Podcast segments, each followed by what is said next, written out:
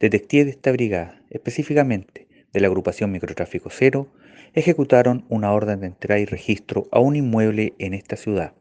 emanada del juzgado de garantía de Puerto Montt. Los detectives, una vez en el interior del inmueble, pudieron darse cuenta que se encontraba droga en distintos contenedores, llegando a una suma total de cocaína base de 75,72 gramos y de 0,64 gramos de clorhidrato de cocaína.